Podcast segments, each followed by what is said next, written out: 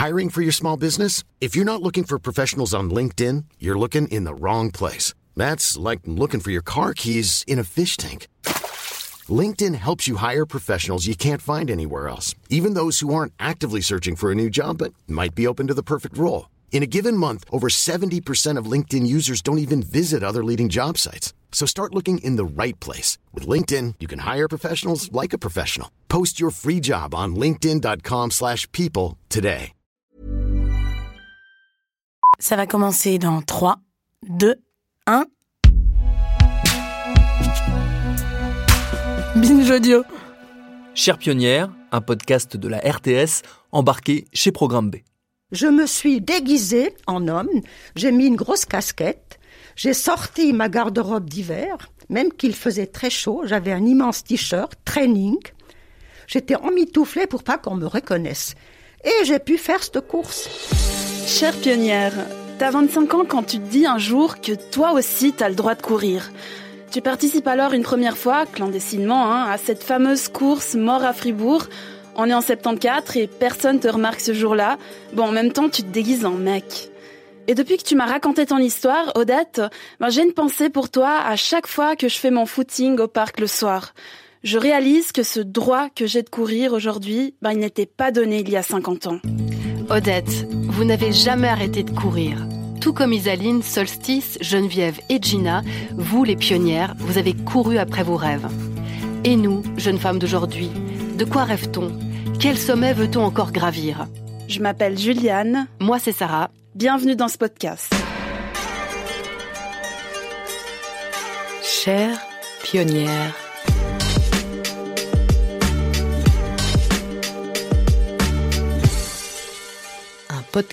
De la RTS. C'est l'année 1975, le deuxième dimanche d'octobre. Ma carrière sportive a changé parce qu'il y a eu quelque chose de très spécial. Mon mari, lui, il pouvait courir à Fribourg. Il l'a couru plusieurs fois. Et pendant des années, j'étais au bord de la route, en train d'applaudir, d'encourager les hommes qui passaient, parce que les femmes étaient interdites de courir cette course. Je disais, mais c'est dommage qu'on puisse pas courir les deux. Et alors, euh, j'ai décidé que j'allais faire cette course. Alors, je me suis inscrite. Mais alors, euh, je pouvais pas m'inscrire sous Odette. Il fallait trouver un nom de garçon. Donc, je me suis inscrite sous le nom de Joseph Vetter. Et voilà, ça marchait. Mon mari, à l'époque, est allé chercher ce dossard le jour même. Il arrive avec le dossard sur la place principale à Fribourg. J'étais heureuse et au moment où je réceptionne ce dossard, il y a le, le directeur de l'organisation de Moura Fribourg. Il me voit et il arrive en courant et là, Ah, c'est monsieur qui l'a touché pour elle. Alors, vous donnez un faux nom, vous êtes des tricheurs. Elle l'a déjà fait l'année passée, ça pose aucun problème, on le refera cette année. Au revoir monsieur, c'était gentil de votre intervention. Mais euh, on a pris note. Hein. J'avais peur, mais euh, quand même une grande colère euh, arrive. Au fond, c'était presque une vengeance. Donc, j'allais faire la course. Et c'est clair que pendant la course, euh, il y avait quand même de temps à autre ce petit souci. Mais ce qui était superbe, formidable, c'est que aucun coureur m'aurait dit Tiens, mais qu'est-ce que tu fais là? T'as pas le droit de courir. Les bonhommes, les gars, ils avaient même plaisir de voir ces deux, trois dames qui couraient. Et pour finir, eh ben, j'ai réussi à passer la ligne d'arrivée. Je me suis dépêchée, j'ai sprinté, j'ai passé l'arrivée. Et voilà, c'était euh, un bonheur, euh, un bonheur immense. Chère Odette, quand tu me racontes tout ça, je t'imagine, toi, avec ta peur, puis ta colère qui monte. En fait, je te vois même avec ton regard si perçant. Parce que ce moment précis dont tu me parles, je l'ai vu. Il existe toujours. Il a été capté par les caméras de la TSR et diffusé le soir même à la télé. Tu me l'as dit et redit, Odette. Tu penses même que c'est cette médiatisation qui a permis à ce que la compétition s'ouvre aux femmes deux ans plus tard, en 1977.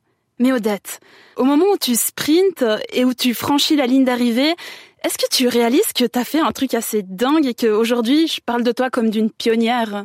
Notre but, notre grand plaisir, c'était de courir, de faire cette course. Alors, je pense qu'on n'y pensait même pas. parce que tout à coup, on était dans ce peloton, on pouvait courir. Et je pense que quand même plusieurs années plus tard, je me suis rendu compte que ce geste était important, très important.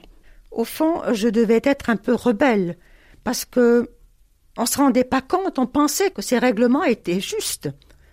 Mais c'est vrai qu'aussi, il y avait même les médecins qui soutenaient les dires de ces organisateurs, et ils disaient que la femme qui courait, elle aurait des problèmes d'utérus, l'utérus allait tomber euh, en bas, dans le bas-ventre, et puis que même elle allait, elle allait euh, avoir la barbe qui poussait, et elle ne pourrait se transformer en homme, et elle n'aurait jamais d'enfant.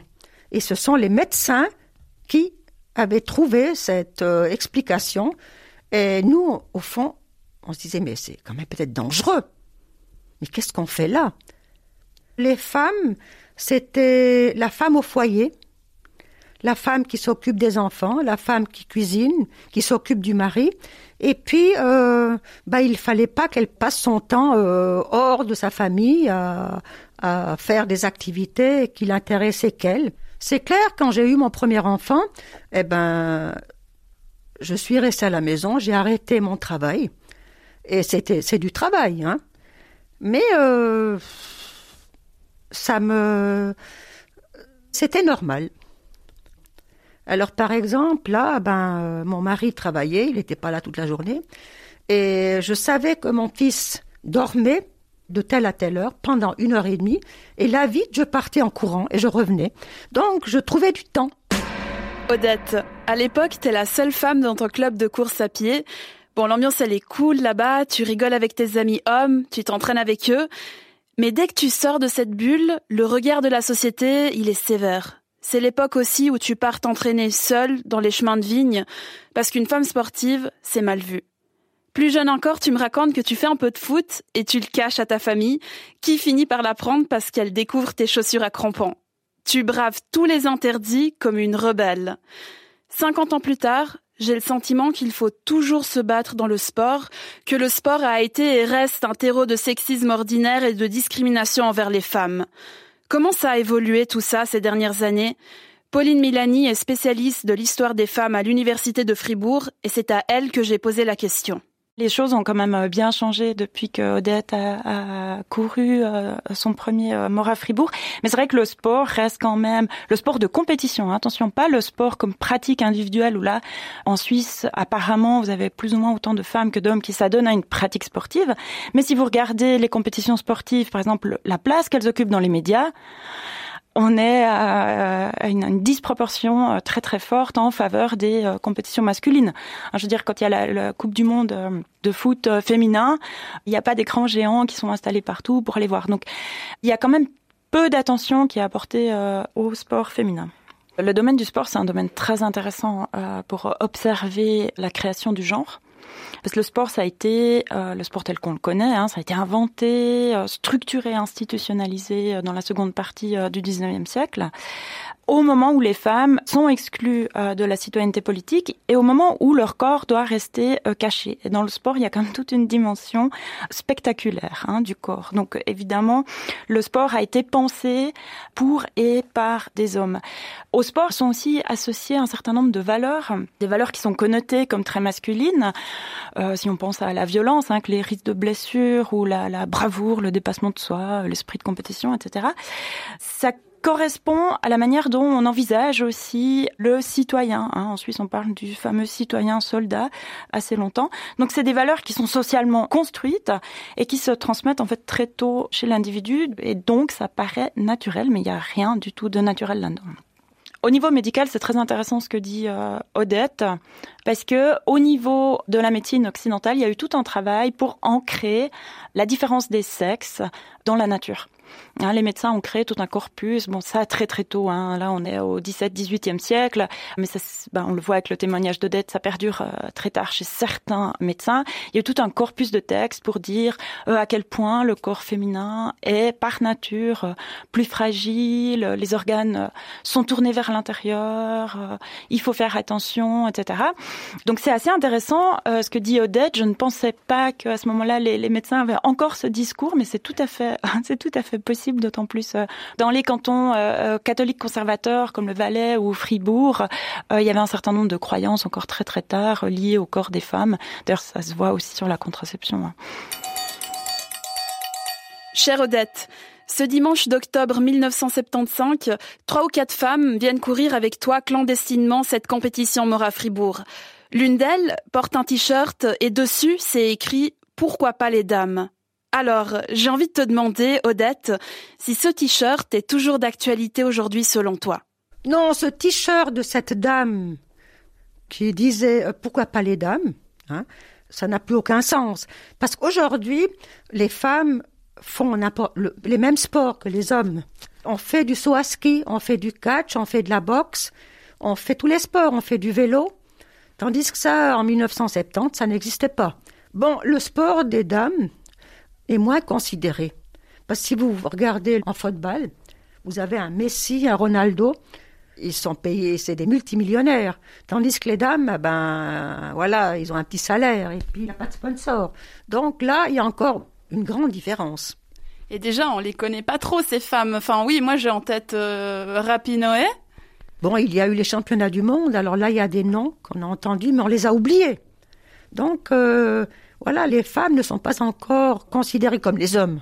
Moi aussi, je fais un peu de sport, alors pas au niveau professionnel bien entendu, et puis euh, et puis je fais pas de la compétition, mais j'aime bien quand même euh, aller courir, euh, voilà, me sentir en forme, aller marcher à la montagne. J'aime bien aller en salle aussi, faire un peu de fitness, et puis j'ai l'impression que en exerçant mon corps et puis en voilà en, en en faisant des exercices, ben je me sens plus forte. Mais pour des petits trucs dans la vie de tous les jours, par exemple, l'autre jour il fallait des, j'ai dû déménager euh, il y a pas longtemps et puis j'ai pu porter mes meubles dans les escaliers jusqu'au troisième étage sans faire trop d'efforts.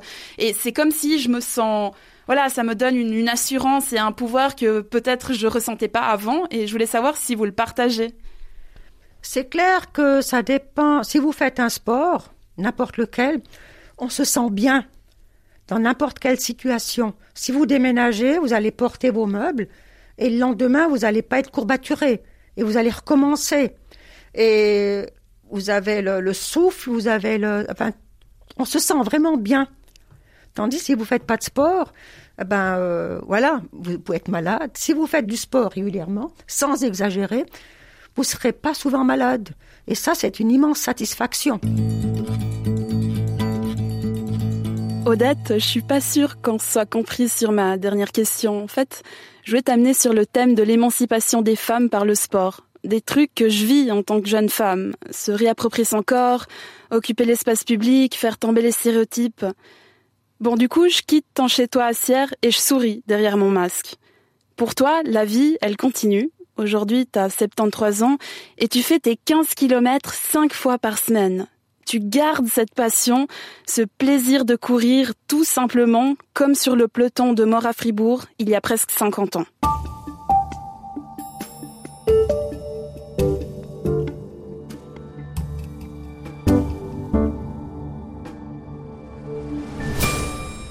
Voilà, on est à la fin de ce troisième épisode dédié aux pionnières. Alors Sarah, avec toi, dans ce podcast, on a rencontré des femmes suisses qui avaient une vingtaine d'années dans les années 70. Certaines étaient un peu plus jeunes, d'autres plus âgées. Et toutes ces femmes, eh ben, c'était pas forcément des militantes. Ce qui est sûr, c'est qu'elles ont lutté à leur manière pour s'émanciper. Bon, et c'est avec toi, hein, Sarah, qu'on poursuit pour l'épisode 4. Alors, on part où?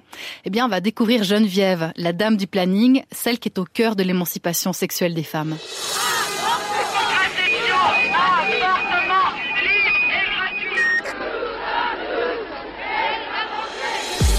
Pionnière, un podcast de la RTS en cinq épisodes. Il est signé Juliane Roncoroni et Sarah Clément. C'est David Golan qui le réalise et Magali Philippe est à la production. Vous pouvez écouter et réécouter Chère Pionnière sur votre plateforme d'écoute préférée et n'hésitez pas à nous dire ce que vous en pensez, ce que ce podcast fait naître en vous, comment il vous interpelle parce que c'est grâce à vos commentaires, à vos étoiles et à vos partages qu'il aura une belle et longue vie et on vous dit merci. D'ailleurs, si vous aimez les belles histoires de sororité, embarquez dans le podcast RTS 8 femmes à bord. À suivre. When you need mealtime inspiration, it's worth shopping Kroger, where you'll find over 30,000 mouthwatering choices that excite your inner foodie. And no matter what tasty choice you make, you'll enjoy our everyday low prices, plus extra ways to save, like digital coupons worth over $600 each week. You can also save up to $1 off per gallon at the pump with fuel points. More savings and more inspiring flavors make shopping Kroger worth it every time. Kroger, fresh for everyone. Fuel restrictions apply.